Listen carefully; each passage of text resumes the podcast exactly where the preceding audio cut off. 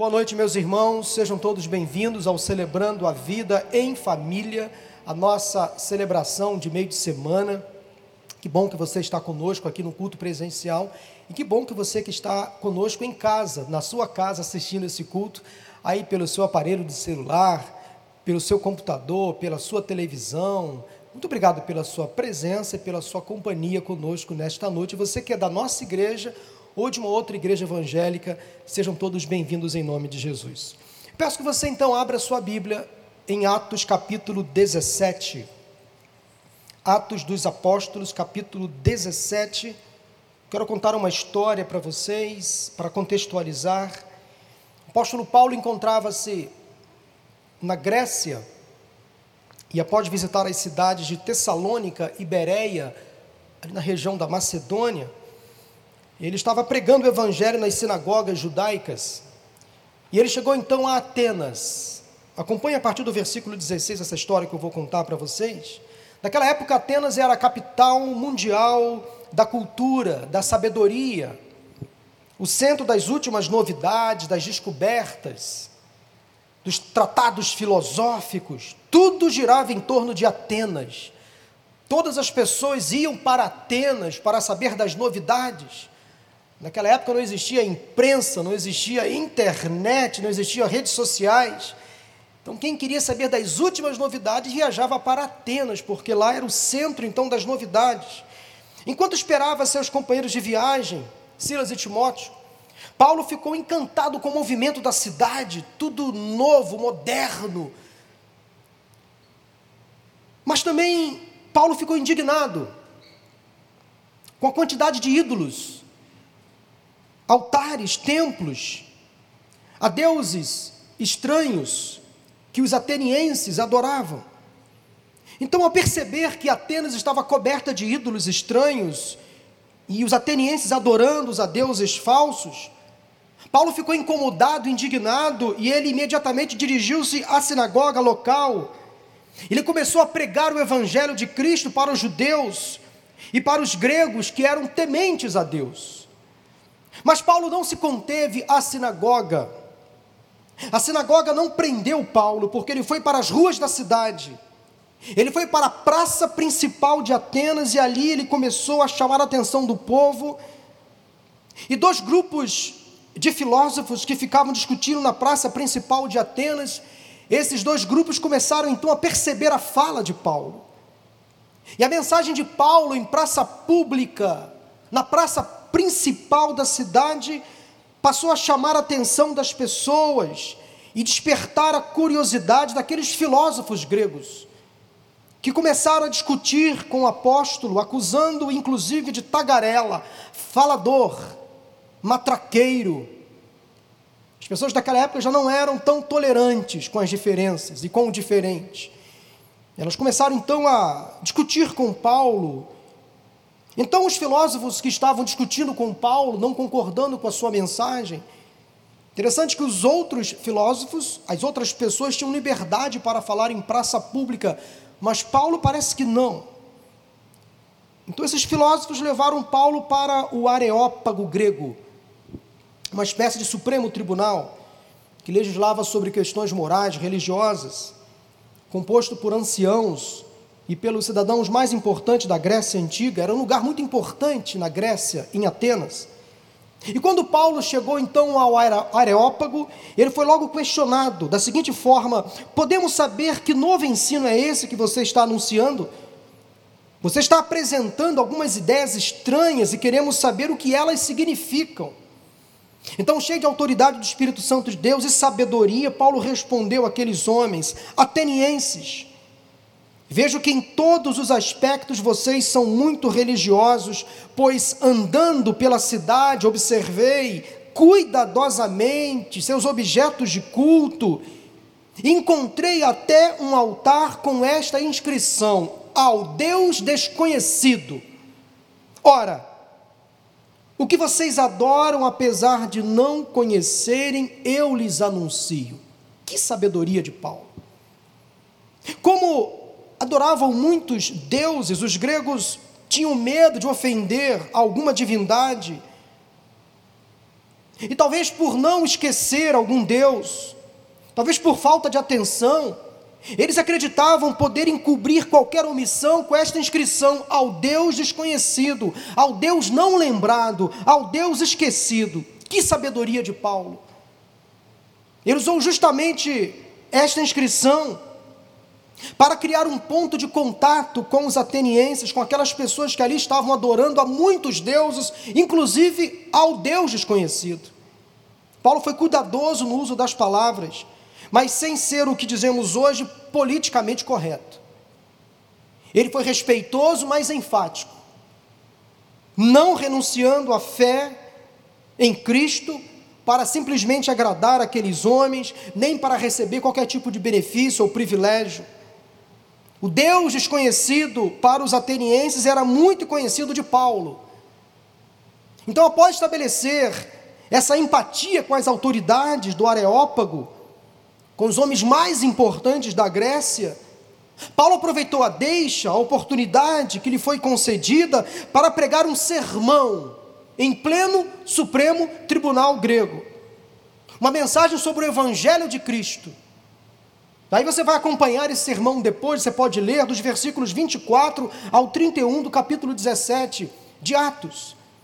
Mas eu quero resumir rapidamente para você os quatro pontos do sermão de Paulo pregado naquela ocasião. Em primeiro lugar, Paulo buscou combater a adoração aos ídolos.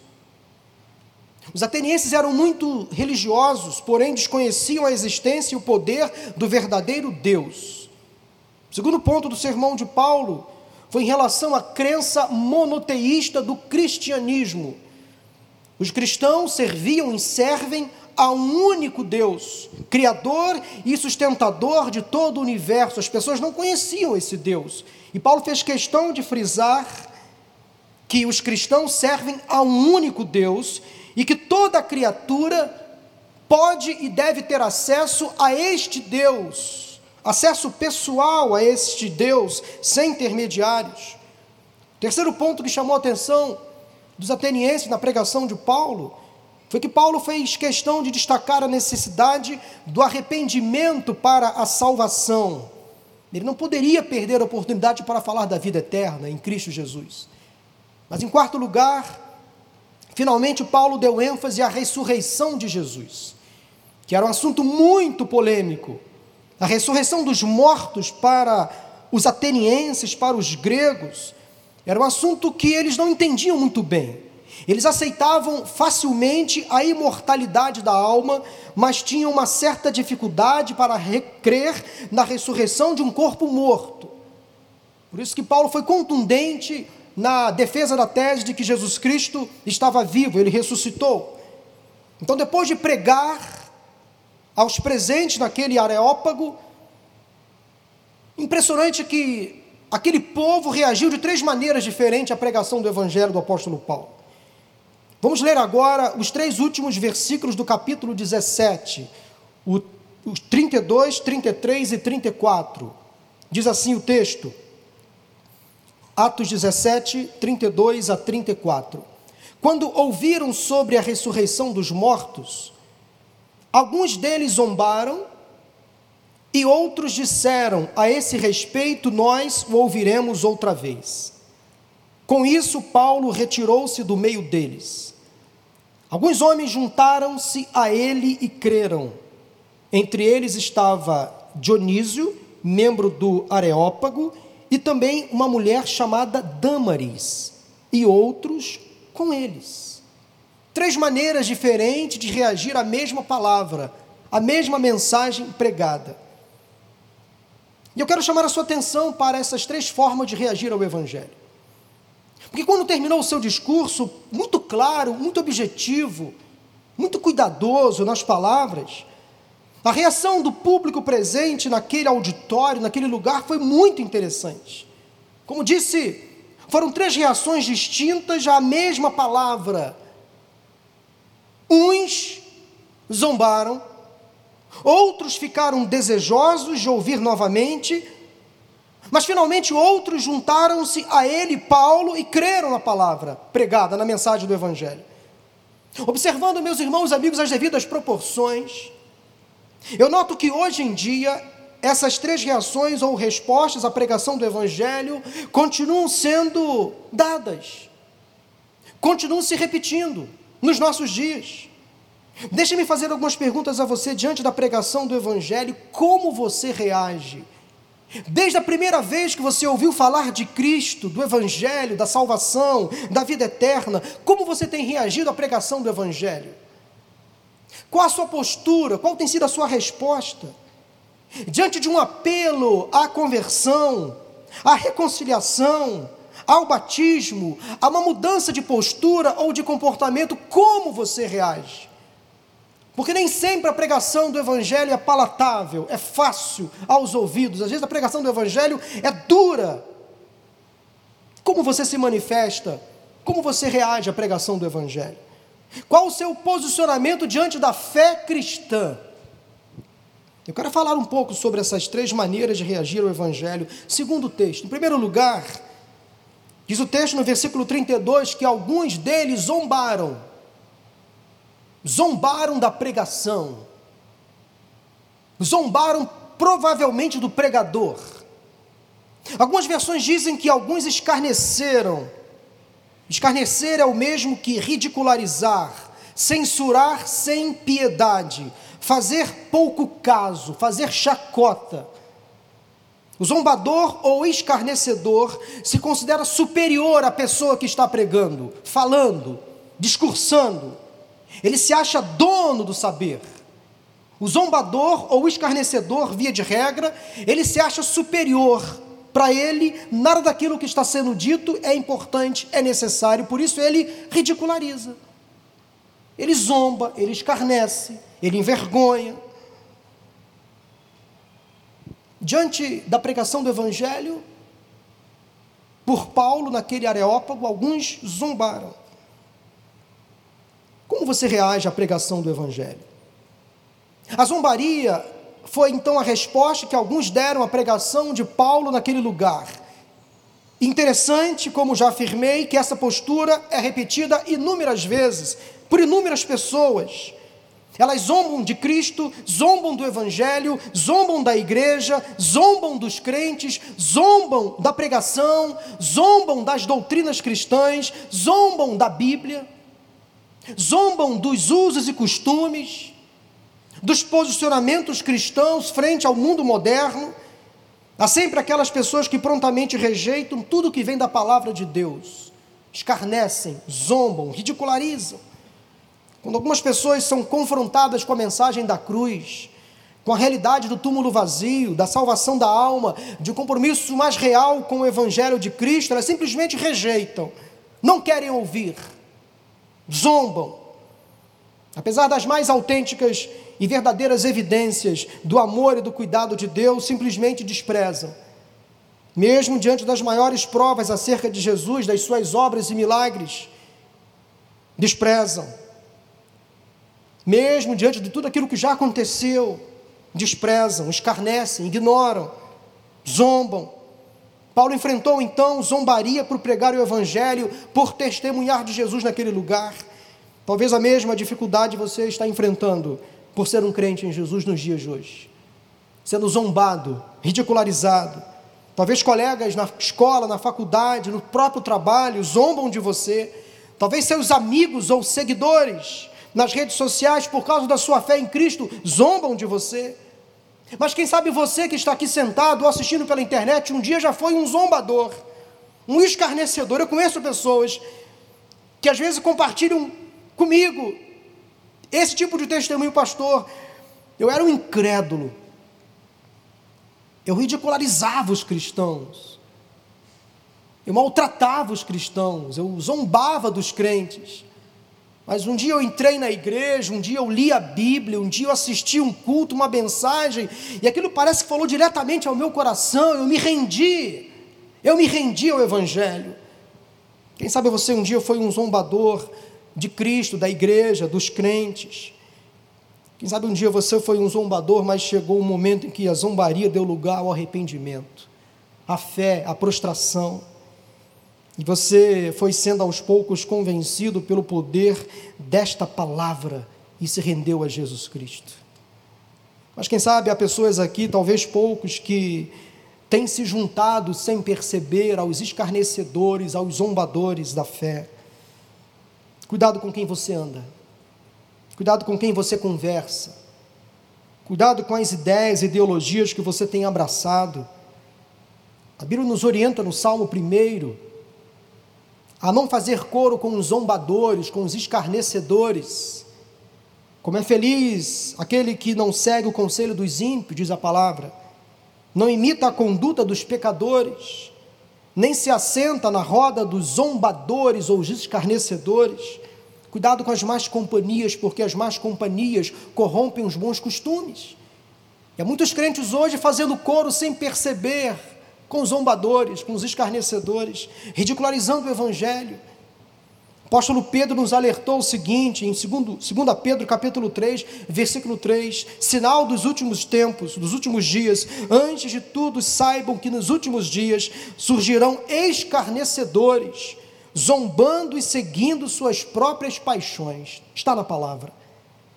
Será que alguém aqui repetindo a mesma atitude tomada por aqueles atenienses quando ouviram o apóstolo Paulo pregar, zombando da palavra do evangelho?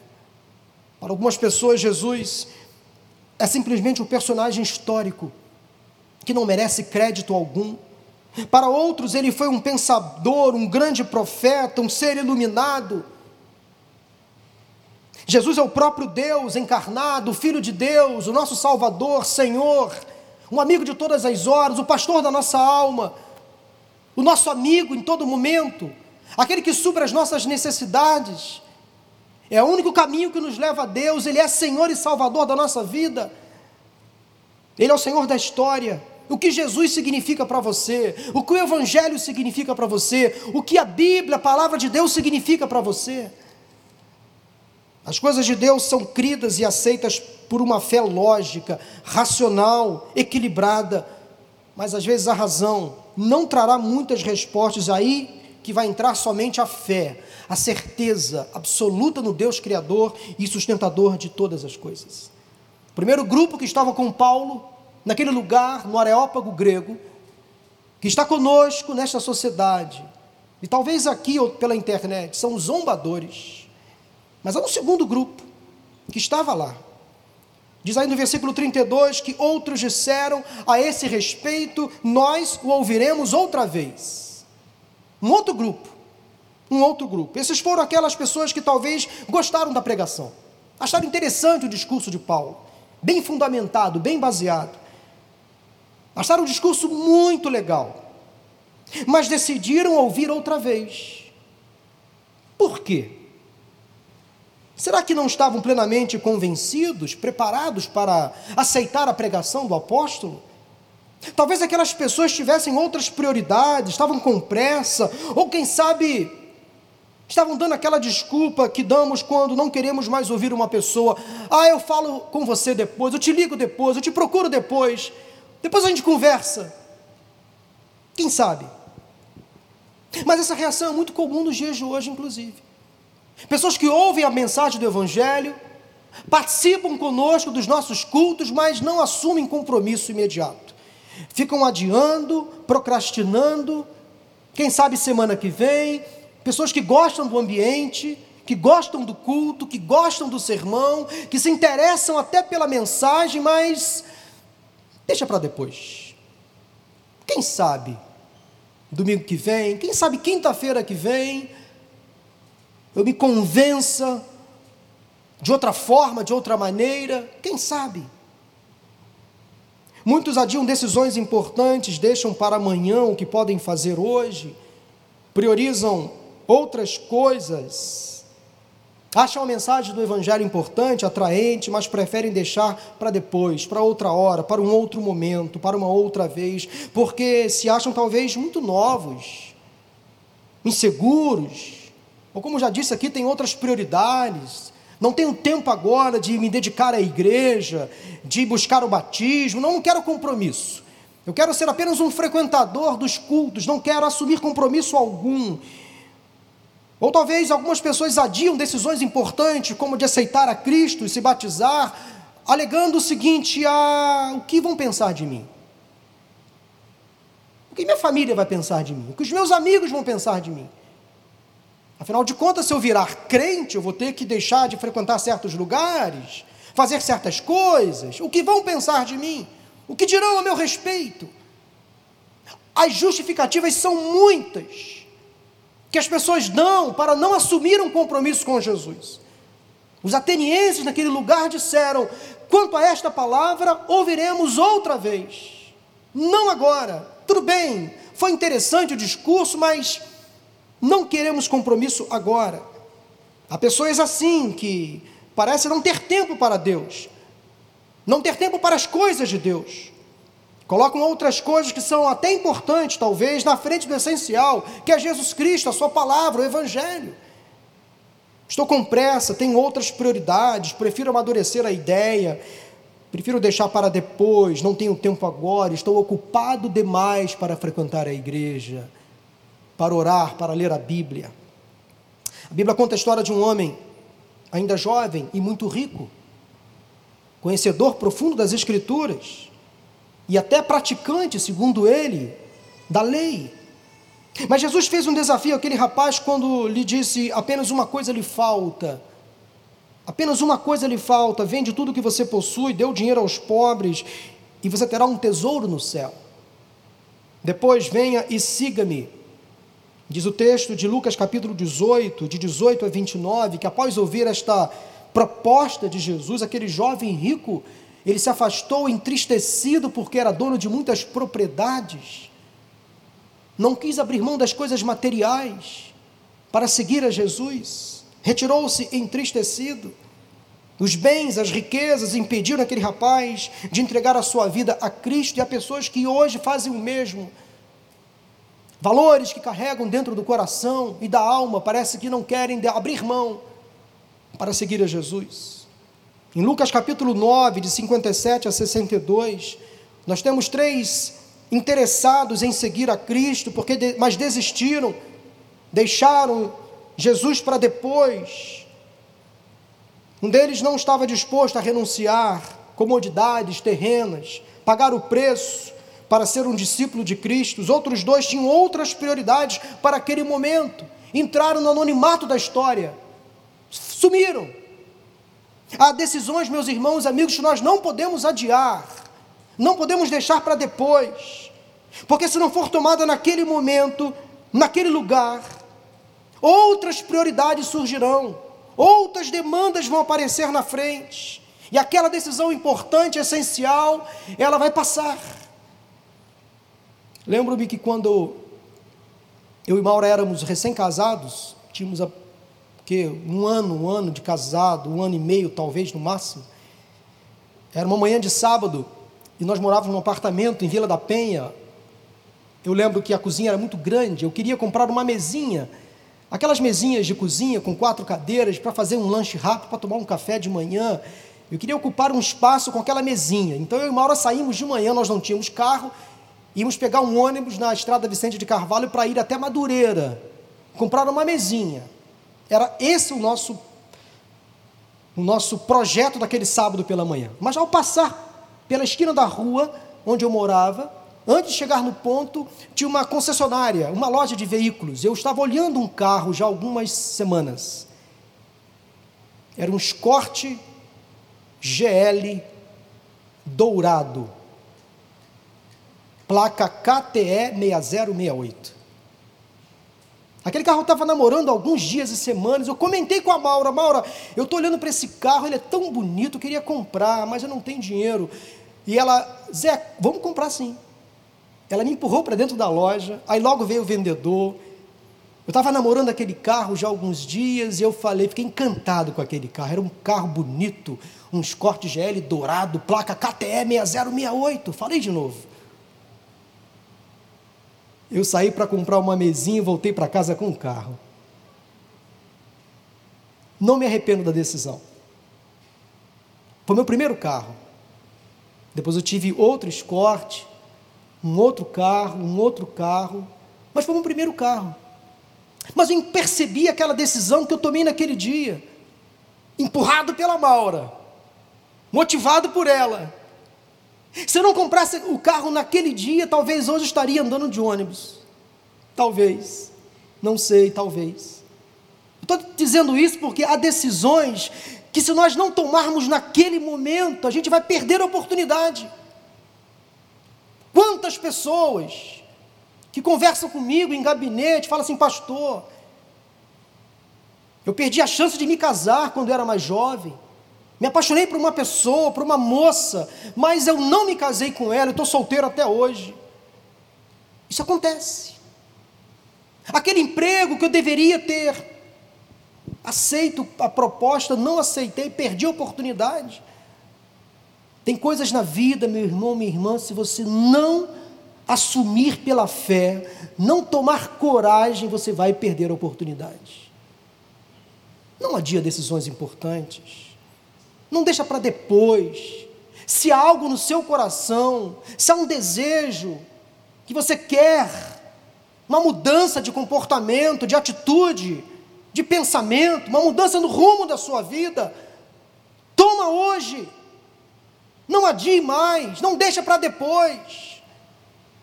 A melhor decisão que um ser humano pode tomar na vida é entregar a sua vida a Jesus confessá-lo como Senhor e Salvador, e há tanta gente, tanta gente entre nós que não toma essa decisão, viram amantes do Evangelho, gostam da igreja, do discurso, da pregação, da música, conhecem a Bíblia, mas quando Jesus fala assim, falta ali uma coisa, falta ali uma coisa, que é abrir o seu coração, abrir mão dos valores, dos bens materiais, se preciso for, das riquezas terrenas para seguir a Cristo, a pessoa vai embora entristecida e não toma decisão.